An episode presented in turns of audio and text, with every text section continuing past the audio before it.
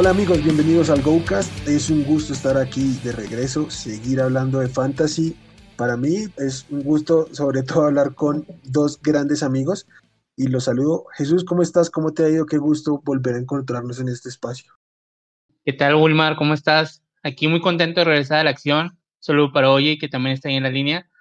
Después de varios rookie drafts, venimos aquí a hacer nuestros comentarios y experiencias y a decirle a toda la banda de Escuadrón qué consejos y qué jugadores serían los adecuados para llevarse en sus drafts que todavía tienen pendientes. Así es. Y como bien, como bien dice Jesús, y como bien dije, como le dice Charlie, el señor estadística, mi oye, ¿cómo estás? Qué gusto encontrarnos. Hola Wilmar, hola Jaso. Eh, pues bien, aquí ya cortamos la sequía, te llevamos un rato sin grabar, de hecho desde antes del draft, y voy a platicar un poco de un modo un poco más de opinión e informal de las, del resumen de, del escuadrón acerca del draft, tanto con implicaciones de NFL como fantasy. Sí, y también un poco del ejercicio que ya nosotros hemos estado haciendo en, en nuestros drafts, cómo hemos visto eh, los jugadores, cómo se han estado moviendo. Pero pues como bien dice, primero empecemos con, con lo que fue el draft de la NFL. No, no habíamos estado aquí desde antes, entonces empecemos con eh, los jugadores que se fueron en el draft, los destinos, qué nos sorprendió, qué nos gustó, qué nos desagradó. Eh, Jesús, ¿qué tienes por decirme? ¿Qué jugador dices te sorprendió para bien, para mal? ¿Qué te gustó de, de este draft NFL? Mira, pues empezando, me sorprendió la caída de Justin Fields hasta el pick 11, tomado por los Chicago Bears. La verdad fue un movimiento muy bueno de la gerencia del equipo. Aseguran un coreback top 3 de la generación para mucho tiempo. Digamos que ha sido el mejor coreback que va a tener ese equipo en los últimos 20 años, sin problema. Así que la verdad me generó mucho entusiasmo esa, esa selección. Es un gran alce para jugadores como Allen Robinson, que toda su carrera ha estado de la mano de corebacks muy malos. Y que esperemos que pueda hacerse de la titularidad tarde que temprano. Si es desde el inicio, mucho mejor. Y si no, hay que llevarlo con calma, pero la verdad me gustó mucho ese pick. Eh, el que más me decepcionó el día uno, y no, y no por el jugador, sino por el destino, fue el de Travis Etienne. La este running back es uno de mis favoritos, pero con el destino que tuvo, también va a ir a matar el valor de otra sorpresa del año anterior, como James Robinson. Ese preferió otro destino para este jugador, pero pues lamentablemente uno no decide, así que esa selección lo va a dejar ahí con asterisco y esperemos si funcione tanto para él como jugador como para el equipo de los Jaguars. Ven, Jesús, pero mm, listo. Creo que es claro que Justin Fields potencia las armas aéreas que tiene a su alrededor. Personalmente creo que va a ser el mejor coreback que le ha lanzado en su carrera a Allen Robinson, por ejemplo, que se la pasó rescatando y a balones de, de, de Blake Bortles o, o, Mitch Trubisky. Pero ¿cómo es el valor puntual de, de, Justin Fields en su llegada a Chicago? Si logra hacerse la titularidad desde semana 1, que sería lo mejor para todos, yo lo veo con un upside muy interesante por lo que hace por tierra. Podría catalogarlo dentro del top 15. Bajita la mano podría tener 10 acarreos por partido y por aire también es muy eficiente. Las armas que tiene en los receptores de Chicago son muy interesantes, como lo mencionamos ahorita, Allen Robinson, el caso de Darnell Mooney, eh, por tierra Montgomery y el regreso de Tariq Cohen. Entonces, todo eso le da buenas armas al coreback. Agregado al Konami Code que tiene, podría meterlo dentro del top 15 sin duda. Oye, ¿cómo es esto que puntualmente mencionaba Jaso? Mm, esta dicotomía, no sé cómo plantearlo entre pues la llegada de Travis Etienne a, a Jacksonville, estando ahí James Robinson, que finalmente de, de una u otra manera, bajo las expectativas que se cumplió el año pasado, y, te parece una buena decisión y cómo ves el valor de ambos para este año y para Dynasty sobre todo. Pues para efectos de Robinson, creo que se pierde prácticamente todo su valor. Como bien dices, cumplió en la temporada pasada pero cuando ya se mira a detalle el contexto de los números que tuvo Jacksonville y en el cual él tuvo la mayoría de sus acarreos, él promedió un poco menos de 6.5 defensivos en la famosa caja, ¿no? o in the box, como se dice en inglés. Estos son los frontales y los linebackers que le pone la defensiva a él. Usualmente los running backs elite eh, empiezan a enfrentar de 7.2 hacia arriba y eso es natural porque mientras mejores tanto la línea ofensiva como el corredor que tienes enfrente, más elementos te va a cargar la defensiva para tratar de nulificar tu juego terrestre.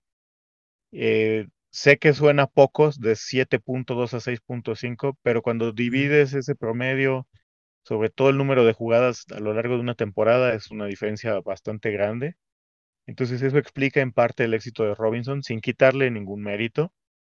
Eh, y esto era una de las cosas que a lo mejor algunos de nosotros señalamos en la, en la eh, previa del draft que, que podían de alguna manera indicar que Jacksonville iba a buscar un, un running back. No pensaba yo sinceramente que fuera a caer Etienne ahí creo que nadie, solo Mayer que lo estuvo masticando, ¿no? Sí, sí, Porque todos pensábamos, estábamos muy seguros que no iba a haber running backs de primera y quisiera conectar este punto con que mi sorpresa más grande, además de Kadarius Tony, es que Pittsburgh se fue en el 24 por Najee Harris. Creo que fue un reach para mí porque mm, Pittsburgh tenía, bueno, eh, la clase eh, tiene bueno, tenía buena profundidad, o tiene, porque pues al final del día ahí están todavía, en cuanto a, hombres de línea ofensiva. Pero creo que Pittsburgh sí tenía la necesidad imperiosa de, de, perdón, de blindar primero su línea antes de, de tomar un corredor, ¿no? Entonces creo que Pittsburgh lo que hizo fue disparar tanto a Jacksonville como a Denver para que se llevaran a Etienne y a Javonte, que bueno, Javonte ya es de segunda ronda. y, creo que eso meneó demasiado las cosas, ¿no? Sí, es claro. Yo creo que era para mí obvio que Jacksonville iba a sumar un, running back. Yo con lo, lo, que me brinca un poco es el valor, ¿no? Primera ronda, un equipo con muchas necesidades, Encima, si lo acompañamos del, de un poco el discurso de lo que han estado lanzando desde la, de la franquicia, que si bien no hay que estar casándonos con lo que se dice a estas alturas, pues no es nada agradable que tu primera declaración sea que Travis Etienne va a ser tu, tu running back de, de, tercer down, que luego lo estén alineando exclusivamente como wide receiver. Entonces, sí deja muchas cosas que, que entrever. El jugador claramente es un upside a lo que se tenía en Robinson. Otra cosa que quería aportar a lo que venías diciendo, Jay, es que eh, no solo es que haya enfrentado el, menor número de, jugadores en la caja Robinson, sino que Jacksonville dio un cambio completo porque en años anteriores con Leonard Fournette era la costumbre que estuvieran entre los equipos que más enfrentaban cajas con, con ocho incluso jugadores, básicamente porque Fournette era el que movía la ofensiva.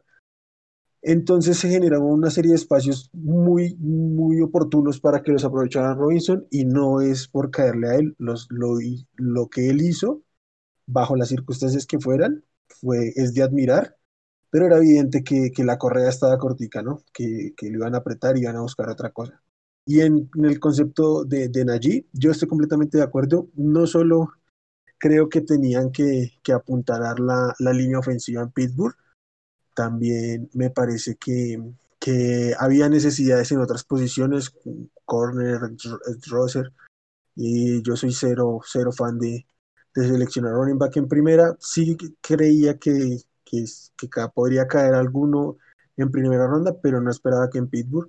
No sé, Najee Harris es un gran, un gran corredor, pero no sé qué tanto upside pueda tener este ataque terrestre en general detrás de esa línea ofensiva que no solo se vio muy mal en, en 2020, aunque sus números puedan ser un poco eh, disimulados, especialmente en el juego aéreo, porque Ben se estaba deshaciendo muy rápido el balón, sino que también perdió a Ponzi, perdió a, Villanueva, que si bien ya no estaba pues a tope, pues ya no va a estar. Entonces, sí, a mí también me sorprendió, no, no me gustó mucho el destino, aunque para 2021 pinta muy bien por puro por puro volumen ahí en los estilos para Harris. Oye, y en términos positivos, ¿qué jugador te sorprendió, te agradó el destino? ¿Cómo lo ves? Pues al principio me costó un poco digerirlo, pero creo que Jamar Chase a Bengals me, me gusta mucho. Todos habíamos Sí. platicado de qué importante era que Bengals afianzara también esa línea para proteger a Burrow. Y al final del día, si ya vemos cómo desarrollaron el draft, creo que lo cumplieron. Obviamente, pues el- las- los jugadores que tomaron después no son Penny Sewell, pero también habla de qué tan bien valorado tenían a Chase, ¿no? Y si no se lo llevaban ellos, muy seguramente se lo iba a llevar Miami en el pick siguiente. Entonces, yo no creo, contrario a lo que dicen muchos, que T. Higgins sea un completo perdedor de, de este draft. Creo que Higgins y Chase se pueden complementar perfectamente. Y Tyler Boyd ahí en el slot, pues para mí es uno del, ya casi de facto, uno de los mejores eh, eh, grupos de wide receivers de la liga, ¿no? Entonces, si tú lo piensas desde el punto de vista del coordinador defensivo, pues es una pesadilla, ¿no? Tener tres corners competitivos que cubran al mismo tiempo estos tres jugadores, pues no es, na- no es una labor nada sencilla. Entonces, y además el, regularmente hay por ahí algunas estadísticas, pero en, en es- en aspectos puramente fantasy, siempre que hay un wide receiver en el top 5, su, su probabilidad de que pegue y, y por pegue nos definimos a, o que tenga éxito, a que tenga al menos dos o tres temporadas en el top 12 o en el top 24, ya a lo mejor cuatro o cinco, está arriba del Ujú. 80%. Entonces, pues habla muy bien de eso y, y pues más armas para Burrow, ¿no? Sí, y mm, mira que el, el- volumen disponible en Cincinnati es muy considerable, 195 targets hay para repartir. No sé, yo creo que tranquilamente los tres wide receivers pueden estar pegándole a los 100 targets y con una defensiva que aún se vea menos, creo que van a tener que lanzar. ¿Tú cómo ves la llegada de, de Chase a, a? ¿Tú crees que hicieron bien o que debieron darle protección a Burrow? ¿Qué- ¿Cómo lo ves? Mira, a mí me pasó el mismo complejo, como dice Oye, de sorprenderme cuando fue la selección. Ya después más fríamente lo analizas y la verdad era un talento que no puedes dejar pasar, sumándole a eso la química que ya tiene con Burrow, el compañerismo y todo, entonces era, se volvió tal vez un poco obviedad que, que cayera en ese lugar. Pero ya viendo el lado positivo, pues como lo mencionas, con la salida de Jay Green, quedaron bastantes tar- targets disponibles, mal usados el año anterior. AJ Green no produjo nada con tanto target. Y es, es una buena esperanza para la ofensiva que, como menciona Jay, se vuelve en un, en un ataque aéreo muy, muy interesante, muy temible para las defensivas. Con un burro sano y teniendo necesidad de siempre venir detrás del marcador, yo creo que esta ofensiva se volverá un espectáculo como lo fue el inicio de, de la ofensiva de Dallas el año anterior, con Dak Prescott tirando 400 yardas por partido. No lo dudo nada de Joe Burrow partidos donde tengan que venir abajo por 14, 21 puntos porque la defensiva no los aguante, tenga 50 pases, 60 como los tuvo en algún partido de la temporada anterior, y pueda repartir el juego para todos sus wide receivers y volverlos muy interesantes. Y mi, mi predicción es de que los tres pueden ser top 26, top 30 sin problema. Este, sí, yo creo, yo creo que los tres al menos, wide receiver tres deberían ser por, por puro volumen y, y el brazo de, de Joe Burrow. Ya metiéndome un poquito en el, en el draft como tal, a mí me gustó lo de, lo Chase. Lo que no me gustó fue el movimiento de irse atrás en, en segunda ronda, porque no me gustó el liniero que escogieron. Creo que si se hubieran quedado en su pick, habrían encontrado un liniero eh, mejor. Es, es mi opinión. Y ahora yo tengo un jugador que para mí es- genera un poco de sorpresa para bien y para mal, debo decir, y es Amon Razan Brown, el wide receiver de, de, de USC. ¿Por qué para mal? Porque cayó a cuarta ronda y porque hay un montón de wide que se fueron antes que para mí son de una calidad inferior. Y para bien, pues básicamente por el destino, porque Det- Detroit es por mucho, o sea, pero por mucho el equipo que más volumen aéreo disponible tiene, 360 targets, que es más del 64% de los targets que tuvieron en, en 2020 y el, y el cuerpo de wide receivers que había en Detroit, pues realmente era lamentable. Tyler Williams, Brashad Perryman y Quinton Sifus, entonces creo que por volumen tiene una seria oportunidad de ser relevante. El problema es cuando te encuentras un jugador que ves caer y algo de lo que hemos, eh, eh, hablado, constantemente hemos hablado es del capital del draft. El capital del draft muestra mucho lo que, lo que los equipos ven en, en un jugador, cómo lo, cómo lo valoran y, y, ver que hay otros wide receivers que se fueron antes que en la apreciación de talento no parecía que estuvieran por encima, pues sí salta un poco la vista. ¿Qué opinas tú, oye, de eso? Yo sé que tú tienes en mucha consideración lo que es el, el draft capital.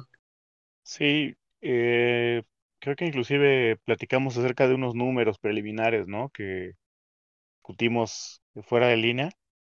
Y el número de, si, si tomamos las últimas cinco o seis temporadas de los top 12 wide receivers en números fantasy, en cualquier formato, el, el enorme, la enorme mayoría vienen de primera, segunda y tercera ronda. Por ahí vienen algunos outlayers que son Antonio Brown y Tyreek Hill, que son quinta y sexta, pero que también tienen un porqué, ¿no? Eh, Tyreek Hill se cayó por todos los problemas extracancha que tuvo en college. Y cuarta, quinta, sexta ronda están prácticamente desiertas. E, este es un poco como el cuento del huevo y la gallina, ¿no? O sea, ¿qué fue primero? Es difícil saber si son poco talentosos y por eso, bueno, relativamente o menos talentosos que los anteriores y por eso cayeron a cuarta, o no les dan la oportunidad que deberían porque no tienen el draft capital, pero el hecho es que la tendencia siempre ha demostrado ser esa. No significa que no pueda pasar, ¿verdad? Pero solo significa que la tendencia es que es poco probable que suceda al menos un top 12. Sin embargo, pues uh, Amonra tiene una, yo creo que de esta clase era el que mejor rutas corría. En cierto modo, para mí guarda un paralelismo con Van Jefferson del año pasado porque la calidad de sus rutas es excepcional. Entonces, pues yo creo que él puede tener una oportunidad, pero también me decepcionó un poco que haya caído hasta el tercer día, sinceramente. Sí, es un poco, sí. Yo creo que sí, si hubiera ido a Detroit en tercera ronda, estaríamos súper emocionados con él. Sí. Por, porque el destino emociona mucho, pero tenemos una concepción muy concreta de lo que es el draft capital y, no podemos sacárnosla de pues de la cabeza. ¿Y ¿tú, tú, qué opinas de Monra Brown, Fíjate que era un wide receiver que me llamaba mucho la atención antes del draft. Como lo mencionas, el tema del capital draft invertido por Lions tal vez genera mucha duda, pero fíjate que hacía pasando varios rookie drafts que hemos realizado no, su ADP como wide receiver no está tan bajo, no deja de ser un wide receiver top 8 dentro de los novatos. Entonces eso quiere decir que la mayoría de los de los jugadores de fantasy lo tienen ahí dentro de la vista y creen que pueden tener un upside dentro de esa ofensiva que realmente con los nombres que mencionaste no hay alguien sobresaliente en sí y no dudo que se pueda ganar un lugar dentro de Perryman, eh, Terrell, Williams, Terrell Williams y Quinton Cephus y pueda posicionarse de 80, 90 targets ahí dentro de esa ofensiva, con la duda que genera Gareth Jagger Goff y esa ofensiva en general, pero creo que sí puede hacerse de algún puesto interesante y tener ahí algunos destellos dentro de la temporada. Sí, así es. Bueno, y ya que nos hablas de lo que hemos visto en, en nuestros drafts, pues pasamos a, lo siguiente que, que, traíamos y era justamente hacer un, un, poco un paneo de lo que hemos visto, de cómo se han movido un poco las cosas con los jugadores en las ligas en las que participamos. Oye, ¿qué jugador te salta un poco a la vista en, en estos en este consenso que hicimos de, de, nuestras, de nuestros drafts? Ya, voy a decir el más obvio y es Michael Carter. En promedio lo hemos visto irse al final de la segunda ronda. Incluso en uno de nuestros drafts se fue hasta en el 8, o sea, el 108. Y pues creo que está mandando la necesidad de running backs de muchos equipos, ¿no? Pero si la, si el, si el pick fue hecho con expectativas altas, creo que puede ser peligrosa esa apuesta, ¿no?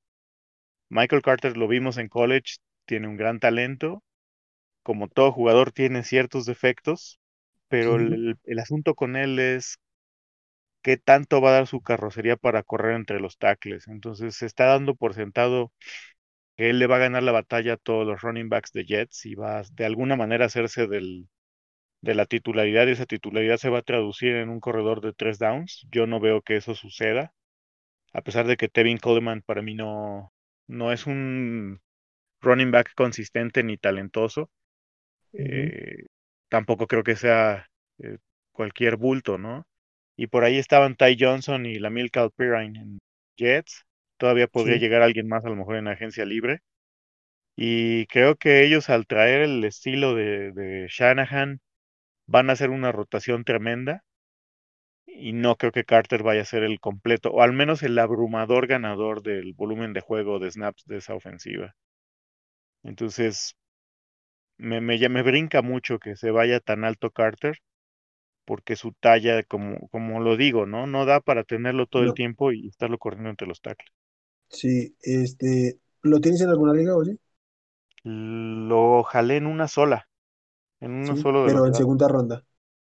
Sí, me cayó como en el 2-6, 2-7. Va, va, va. Yo le voy a dar la palabra aquí a un gran defensor y, se ha llevado a Carter en todas las ligas en las que participamos. no, mentira, no, no es tan así, estamos en joda, pero sí, eh, ¿cómo ves tú a, Michael Carter?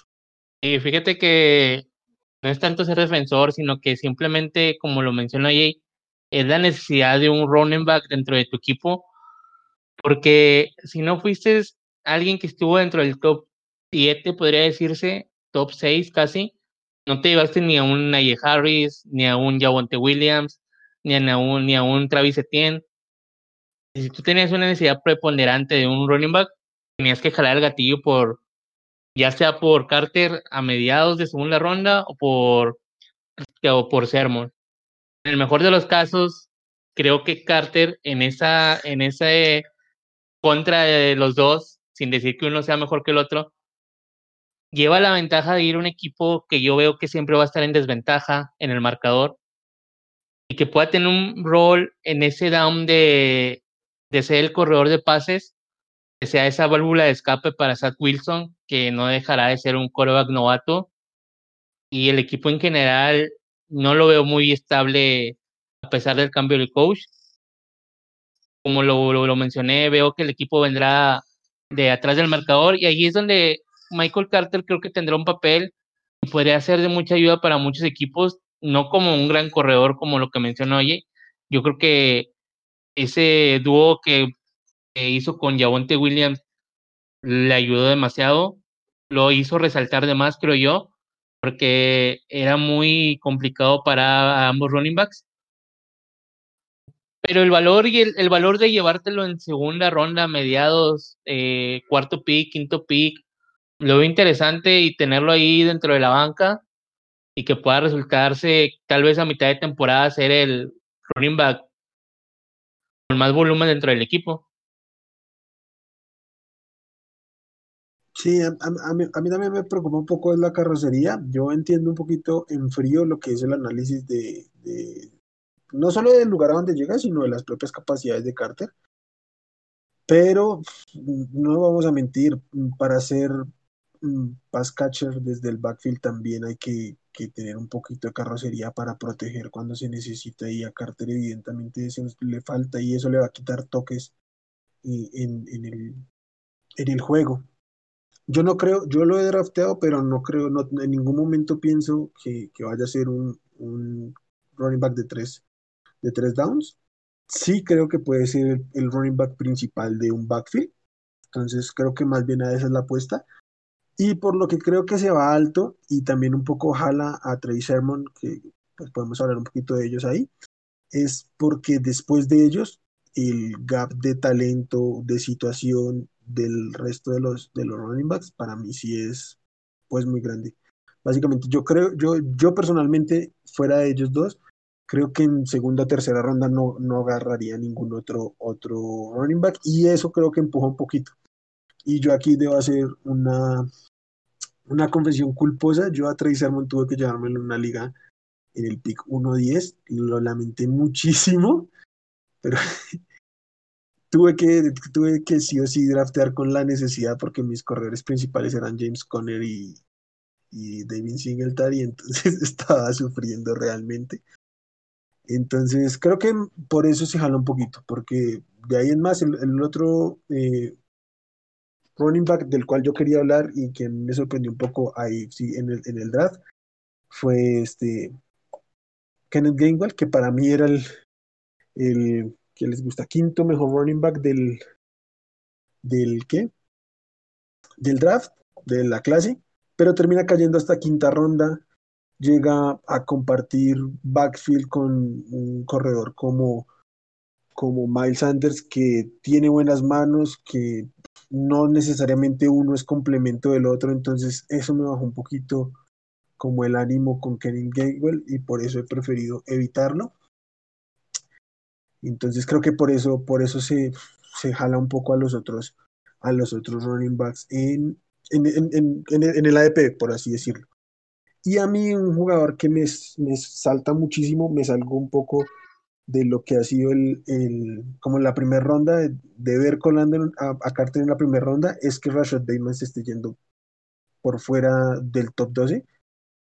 Yo tengo un, una visión muy particular del, del, Dynasty puntualmente y es draftear talento. Y para mí el talento de Rashad Bateman es de élite como prospecto. Está bien, no es un talento generacional lo que sea, pero para mí es de los mejores receptores de esta clase y aunque su destino no sea el ideal, me parece que se sobrereacciona un poco al destino. Creo que el talento puro de Rashad Bateman debería dar para que lo estemos seleccionando por dentro del top 12, al menos como el wide receiver 4, y que sea como sea, va a encontrar la oportunidad en, en Baltimore, si bien su techo está un poco limitado porque la oficina de Baltimore, la, la ofensiva de Baltimore no de la noche a la mañana va a empezar a lanzar el balón. Entonces, creo que eso me salta un poco. ¿Cómo, lo ves tú, Jesús? ¿Qué, qué opinas de, de, Bateman yéndose por ahí detrás de otros receptores?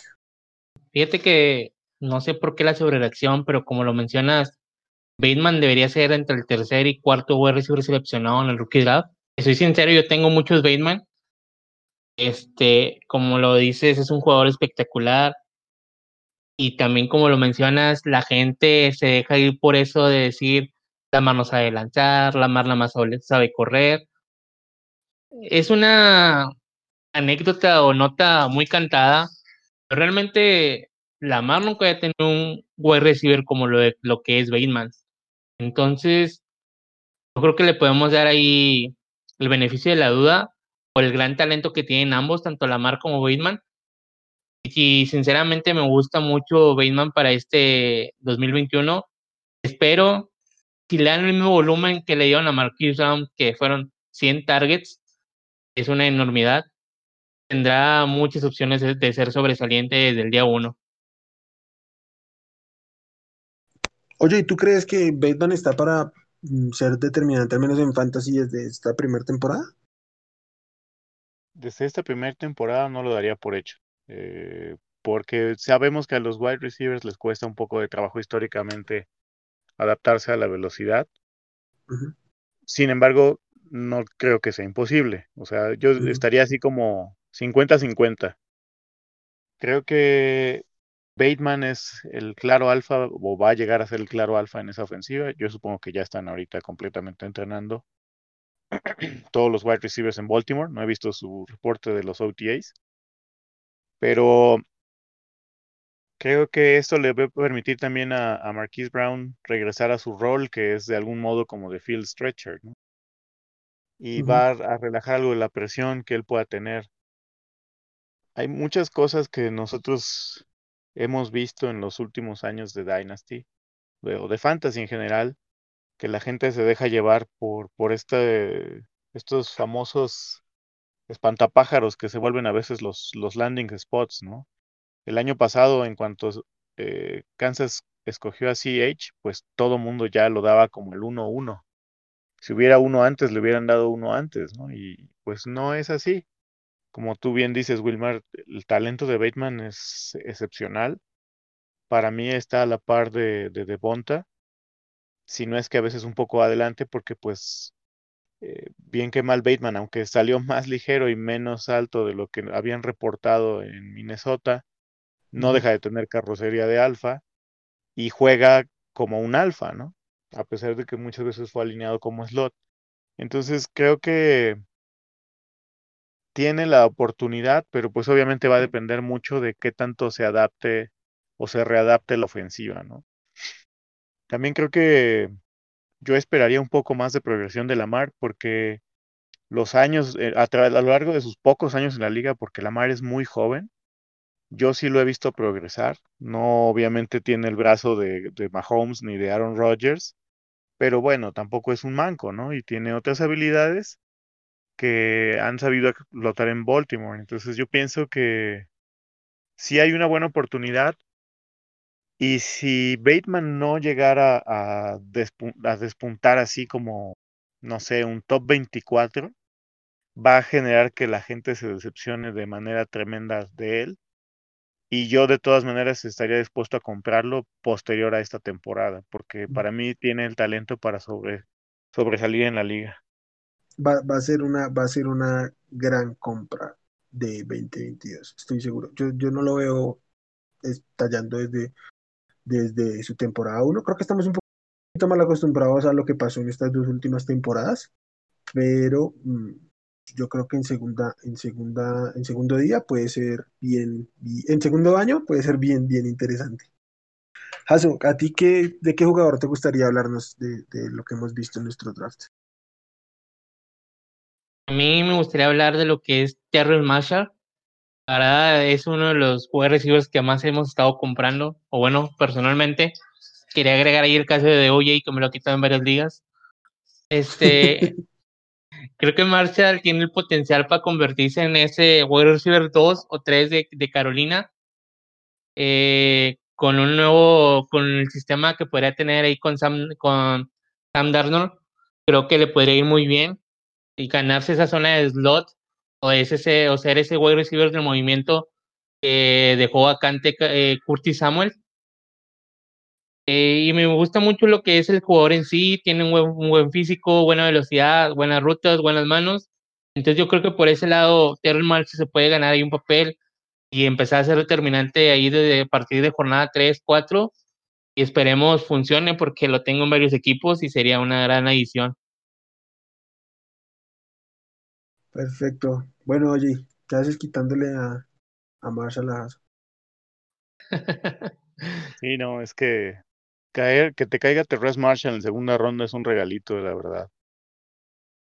No sé si alguien de nosotros cuando lo vio disponible en segunda ronda dudó, pero incluso me tocaron dos o tres ligas donde estaban él o Rondell Moore y de verdad me, me rompí el coco varias horas para, para deshojar la margadita y decidir y siempre me iba por Terraz. Me, me gusta, soy, soy declarado Terraz Believer. Otra cosa que a mí me encanta y este es otro que, sobre todo a final de, más que en 2022, a final de, de 2021 voy a estar buscándolo a cualquiera que pueda mmm, quitarle un poquito de valor. Y es que es, eh, Robbie Anderson está en año de contrato. Yo creo que la llegada de, de, de Terrence Marshall, más, más que reemplazar a Curtis Samuel, puede ser venir a perfilar ese, puede recibir dos, no sé si desde este año, pero para, el, para su segundo año con toda seguridad. A mí me gusta mucho, creo que por su perfil físico, atlético, eh, si bien ha alineado mucho en el slot, creo que también en su momento podrá hacerlo por fuera. Mm, ah, a mí me gusta mucho también. También cuando lo viste en, en segunda ronda lo, lo, he buscado. De hecho, es, en estos días tuvimos por ahí una con, con Jesús en que ambos estábamos buscando el mismo pick para subir a comprarlo porque ya no podíamos verlo que siguiera cayendo y terminó ganándome ahí como la puja por el por la selección. Creo que aquí, tanto los que estamos ahorita como los que están ausentes del podcast, somos super fans de este jugador. Entonces, ya todos nuestros escuchas podrán eh, ver cómo, cómo nos gusta y, cómo vamos a estar hablando de él y esperando que produzca. Y yo creo que incluso desde, desde su primera temporada, aunque no, no necesariamente tenga que ser la super temporada. Algo, ah, eh, oye, algo más que, que, decir sobre estos jugadores, alguno que, alguno que quieras mencionar. Eh, una cosa más que me llamó la atención, o bueno, un par de cosas que me llamaron mucho la atención, es cómo la gente está valorando ahorita a Yami Brown y a, Tylen Wallace. Por un lado, um, Diami Brown fue un pick de tercera ronda. Me parece que tiene un buen draft capital y cae en un lugar muy bueno porque si bien Washington ahorita tiene a McLaurin y a Curtis Samuel como sus dos principales referentes dentro del cuerpo de receptores, ya viendo la profundidad que tienen, pues realmente Yami Brown tiene todo para hacerse de ese wide receiver 3. Y además, para mí, es, eh, lo platicamos cuando hicimos el, programa de, wide receivers, ¿no? Dayami tiene la velocidad, tiene la habilidad en, en, el contested catch y además el atleticismo para romper el press coverage suficiente para ser un wide receiver exitoso. Entonces creo que está eh, muy infravalorado en mi opinión. Yo lo he ido, eh, lo he visto irse constantemente en tercera ronda, caerse hasta el final de la tercera ronda.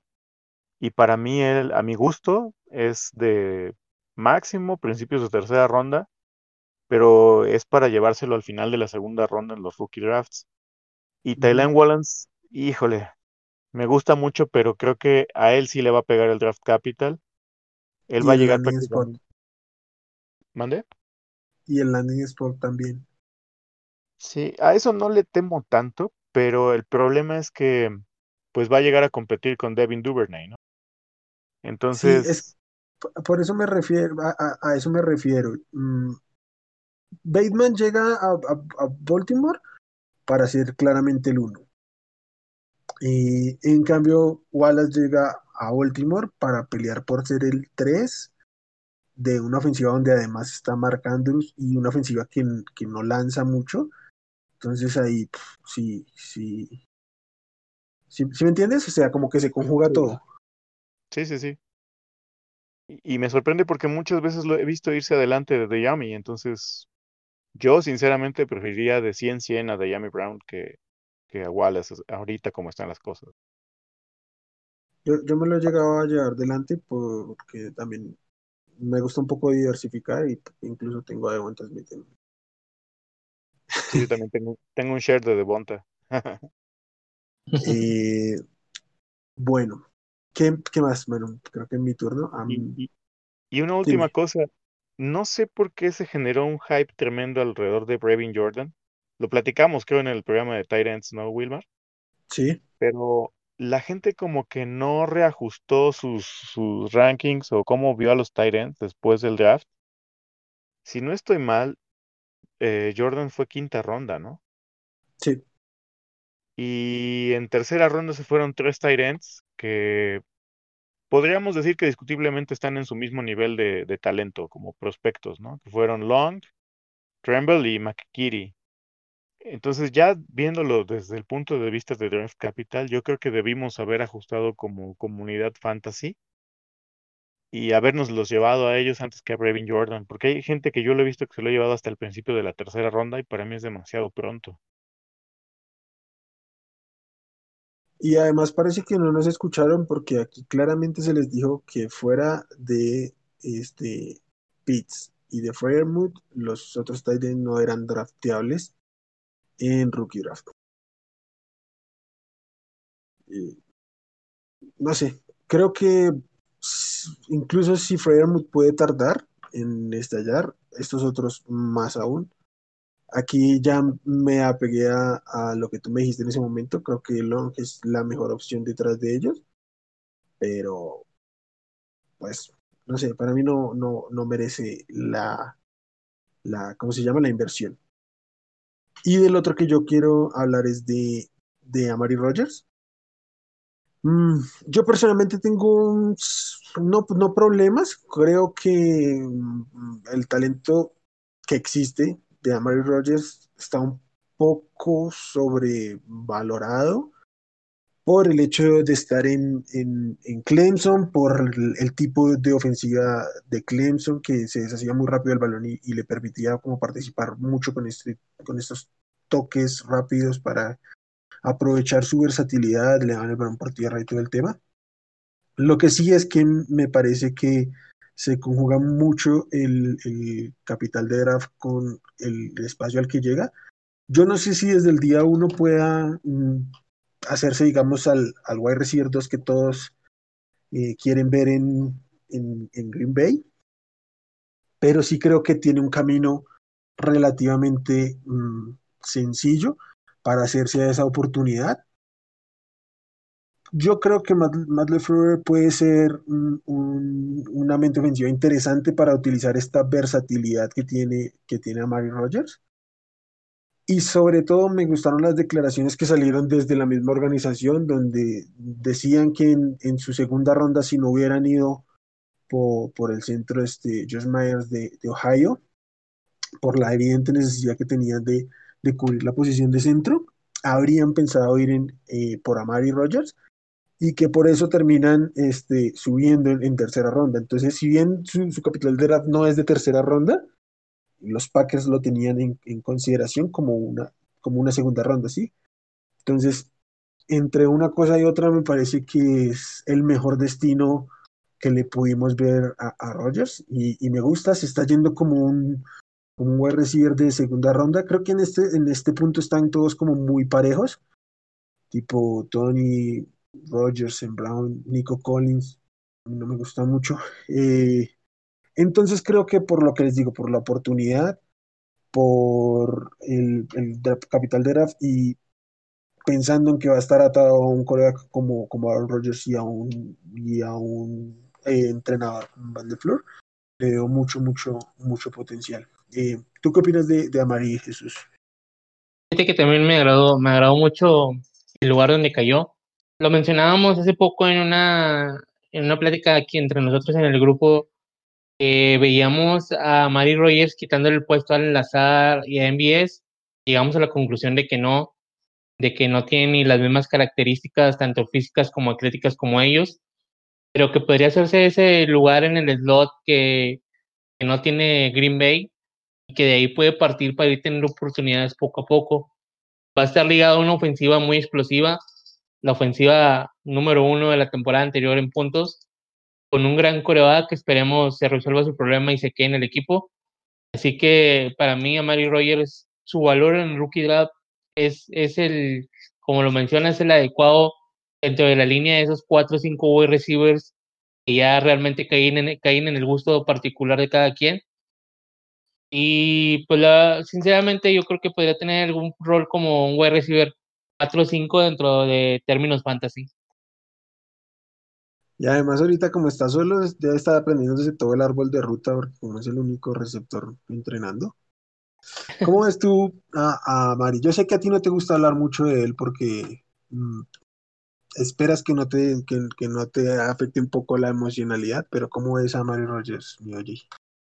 Encaja muy bien en el sistema de LeFleur porque además no había un wide receiver con sus características, ¿no? Lo que mencionaba Jaso. Lazard, pues es más grande, no es tan rápido y él en realidad se desenvuelve mejor por, por fuera. MBS es un field stretcher y bueno, Davante es el alfa, ¿no? Entonces, Green Bay probó la temporada pasada primero con Lazard, eh, inclusive a Davante lo alinearon mucho tiempo, bueno, no mucho, pero en algunas ocasiones en el slot.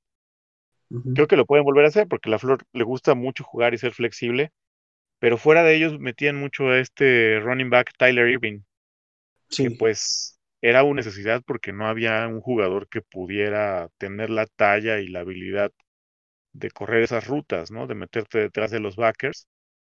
Entonces le cae de perlas a, Green Bay este wide receiver.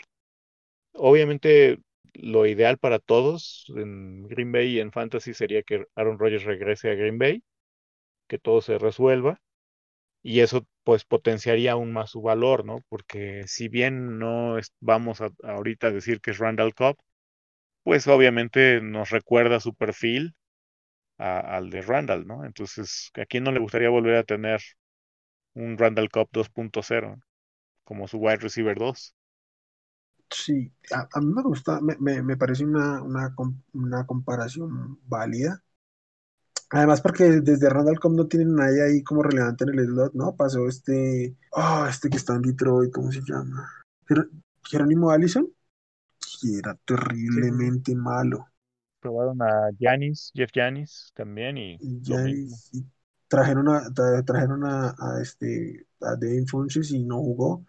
Entonces, sí, creo que creo que va a tener un rol. Creo que puede tener bastantes snaps por el hecho de, si, o sea, si se, si se consolidan el slot, es probable que sea el, el wide receiver que más snaps tenga detrás de, de Davante. Entonces, sí, creo que es, es su, su, mejor spot. Me, me, gusta, me gusta bastante a Mari. Y bueno, no nos podemos ir sin hablar de algo que nosotros aquí básicamente hemos analizado el Dynasty desde esta postura y es la del Superflex. Claramente el ADP 1 es para Trevor Lawrence en nuestras ligas y debería hacerlo así en todas las ligas de Superflex. Y creo que aquí vamos a coincidir.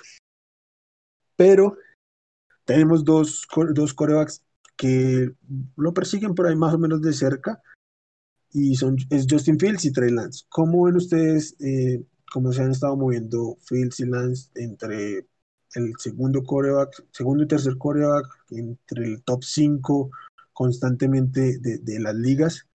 ¿Y ¿Qué opinan de, de, esto? ¿Qué opinan de estrategias para abordar las, las Dynasty de, de Superflex? Y especialmente, y por eso va a empezar con OJ, ¿Por qué se tiene que jugar Dynasty Superflex y cómo lo abordas como estrategia, Pues yo siempre soy de la idea de tener ligas en, que tengan formatos que de alguna manera encarezcan todas las posiciones. No necesariamente que las lleven al grado de la escasez, como a veces yo hago con algunas ligas que he creado, ¿no? Pero que todas las posiciones sean valiosas al grado de que te sea difícil en Dynasty encontrar un valor en waivers, porque eso demanda mayor competitividad y mayor involucramiento de todos los jugadores de la liga. Por eso yo recomiendo Superflex, porque al tener dos corebacks, bueno, Superflex es prácticamente dos corebacks, ¿no? O sea, realmente te da la flexibilidad de que por ahí si te quedaste sin dos o tres corebacks, metas otro, otro jugador.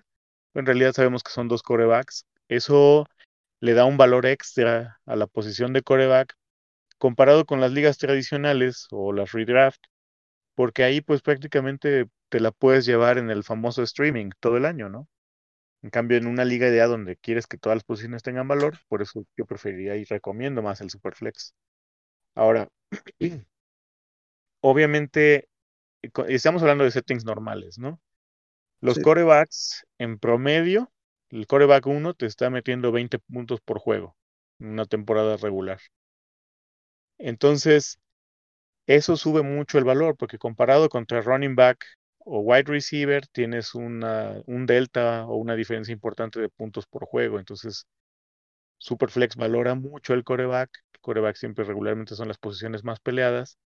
Y al ser uno de los jugadores que tiene la, la longevidad más grande dentro de todos, el running back es el más corto, el wide receiver es el siguiente, el tight end luego después, y el que es más longevo es el coreback, pues te permite cimentar un equipo de dinastía, ¿no? De dynasty. Si tú, por ejemplo, ahorita llegaras a tener, como me, pasó en una liga, a Justin Herbert, a Patrick Mahomes, y tengo a, Stafford de mi, de mi comodín, pues realmente ya tengo todo el fundamento de ese equipo puedo ahora nutrir de tight ends y de wide receivers. Y, en base a todos los picks y los diferentes movimientos que puedo hacer, ya puedo amalgamar con running backs o dar cierto capital para armar un equipo contendiente, ¿no? Sería como la estructura, la organización para armarlos. Desde este punto de vista, de, no podemos ya decir mucho, ¿no? Ya lo dijiste tú. Y aquí con Fields me gusta mucho el hecho de que, pues prácticamente va a ser el titular cantado. Si le dan a Dalton la titularidad, en el tercer cuarto semana ya va a estar Fields y la, afición y la prensa en Chicago pidiéndolo. Y de Lance enfría un poco a la gente el hecho de que las declaraciones de Shanahan, ¿no? Que dicen que va a estar uno a dos años en la banca. Pero pues eso es el famoso coach speech. Hay que saber tomar eso con un grano de sal, como dicen los americanos, ¿no? Lance eventualmente va a tener la oportunidad porque tiene el draft capital y porque San Francisco no solo gastó una primera ronda, sino todo lo que tuvo que dar para hacerse de esa primera ronda para tenerlo. Entonces, yo entre ellos dos eh, procuro diversificar. Hay algunas donde he tomado Fields, otras donde tomaría Lance. Mm, sinceramente, ahorita me decantaría un poquito más por Lance a largo plazo, pero no le veo ningún pero a ninguno de los dos. A mí me encantan. Yo en una liga me los llevaron caer al 4 y los tomé seguidos, 4 y 5 me los llevé ambos. Es, es impresionante el valor de los corebacks en Superflex, eso es clarísimo. Caso, ¿qué opinas tú? ¿Qué nos cuentas tú de los jugadores que prefieres, que te gusta más sobre estos corebacks? Como lo mencionó, yo creo que están muy parejos tanto Trey Lance como Justin Fields ya, yo también me quebré la cabeza en dos que tres días por alguno de los dos. No encontré algún pero para decir este sí, este no, así que ya quedó en, el en, la particularidad de cuál quieres en esta liga o cuál no quieres. Eh, en algunos donde tenía ya Garapolo de montón de basura en mi equipo, pues preferí llevarme a Trin Lance como ese seguro de que tendré el coreback de San Francisco en cualquier momento. Eh, y pensando un poquito más a largo plazo y con más calma, me he llevado a Justin Fields. Como potencial fantasy, veo una mejor ofensiva en San Francisco, por lo cual me decanto un poquito más por Lance. Pero también creo que en San Francisco será una situación más complicada para ese puente eh, entre coreback, por el punto de que tal vez la defensa de, San Francisco tape esas deficiencias que pueda tener la ofensiva y pueda generar victorias la defensa y todo eso al ver que el equipo funciona como quien dice sea un, un engañabobos para el, entrenador y siga dejando a Garapolo. Para mí Lance es mucho mejor que Garapolo, no tengo ninguna duda. Mi problema y mi duda es cuándo le irán a dar la titularidad Caso contrario al, tema de Dalton y Fields, yo quiero y espero que Fields inicie desde el día uno. Dalton no tiene nada que hacer eh, contra él. Y con Fields, Chicago podría tener una ofensiva mucho mejor y más espectacular. Y bien, o sea, si con esa defensiva se mantiene al potencial de años anteriores, yo creo que Fields puede meterse a playoffs desde la primera temporada bueno, no sé si para, eso, pero creo que en Fantasy sí está muy, muy interesante. Y también me gusta mucho Lance, además porque Lance creo que de estos corredores era, de estos corebacks era el que mejor corría, en mi gusto personal, entonces sí creo que es, es bien interesante. Eh, no sé amigos, ¿alguno tiene algo más por decir o vamos cerrando? ¿Qué, qué, qué más? Pues nada más al final un, un pequeño tip para todos de estrategia, ya en el cierre de sus, de sus drafts, yo lo que procuro hacer es llenarme de esos running backs que tienen una velocidad impresionante y que en una lesión, en un bajón de juego, puedan acceder a una cantidad importante de, snaps. Por ejemplo, Chris Evans en, Cincinnati. Eh, Mitchell me gusta mucho, pero bueno, está súper saturado San Francisco. Eh, este chico, eh, Scotty Scott, creo que se llama, de, de los Saints, que ha pasado completamente bajo el radar. Yo lo he levantado en varios waivers. Em, y también este, un chico que se llama Kene, no me sé su apellido, de Minnesota. Eh, no se lo llevaron en, en, un mal lugar para hacer un running back en cuarta ronda. Y la profundidad del cuerpo de running backs en Minnesota me parece asequible para que él eventualmente pudiera brincar, ¿no? O sea, son, son al final del día este, flyers, pero son volados que vale la pena jugar. Ya. Hazel, ¿tú tienes algún otro datico ahí que nos votes al final? Pues también que tomen en cuenta la profundidad de los wide receivers. Hay varios wide receivers ahí de últimas rondas muy interesantes. Casos como el de Darden de Tampa Bay, como el de Palmer de los Chargers, entre algunos otros que podríamos meterlos ahí al taxi y esperar que durante la temporada sean de algún lugar y si no es este año, puede utilizarlos a partir del siguiente año. Y que los, y que los tomen todos esos en vez de Tutu güey. Yo lo que les voy a decir es que por más de que su liga sea super flex, no seleccionen a Kyle Trask, no seleccionen a Kellen Mott, David Mills, Ian Book, Ellinger, no seleccionen esos corebacks. Los van a tener en el taxi haciendo absolutamente nada porque no van a jugar en la NFL, más que como algún reemplazo en algún momento déjenlos que alguien más se los lleve, alguien se va a dar cuenta y lo va a soltar. Y si tienen a, a Kirk Cousins y si quieren cubrir común, en algún momento lo van a encontrar en los waivers. Por más que sea Superflex, no significa que todos los, los wide receivers eh, tengan valor. A veces puede ser mejor llevarse a un veterano que tenga oportunidad de, de ingresar y que cuando ingrese sea más relevante que, que estos muchachos. Creo que hay, sí, son muy valiosos los corebacks, no todos son valiosos. Bueno, muchachos, creo que con eso cerramos. Un gusto como, como siempre hablar de, de fantasy. Jaso, un saludo, despídete. Bueno, eh, esperemos les guste este capítulo para toda la banda del escuadrón. Es, ya vamos a estar más constante creando contenido, entonces espérenlo y muchas gracias por su atención. Mi oye, qué gusto que estemos aquí. Mm, por favor, despídete de tu audiencia. No, hombre, el gusto es mío platicar con ustedes dos. Les mando un abrazo a ambos y también a toda la banda del escuadrón. Pues ya vamos a empezar a, a meterle calorcito a los rankings y pues a empezar a comentar de todo lo que se empieza a ver en los OTAs. Así es, así es. Y otra, otro datico ya que nombra los OTAs, eh, tengan mucho cuidado con la información que reciben en estos momentos. En estos momentos hay información absolutamente de todo. Todos los jugadores son una maravilla. Llévenselo con calma. tengan muy claro a quién siguen, qué, opiniones y qué información consumen. Les recuerdo las redes del, del, del proyecto del escuadrón en Twitter, arroba GodSquadFF, y en Facebook nos encuentran como como Escuadrón Goat. Y síganos, también activen sus notificaciones tanto en redes como en las plataformas que nos escuchen para que pues nos les avise ahí cuando, cuando tengamos más contenido. Les mando un saludo a todos, le mando también un saludo a Charlie y a, Antonio que no estuvieron en este momento, que disculpen lo mal que se movió este, este episodio. Y Jesús, oye, qué gusto estar aquí. Y a toda la banda un fuerte abrazo y adiós.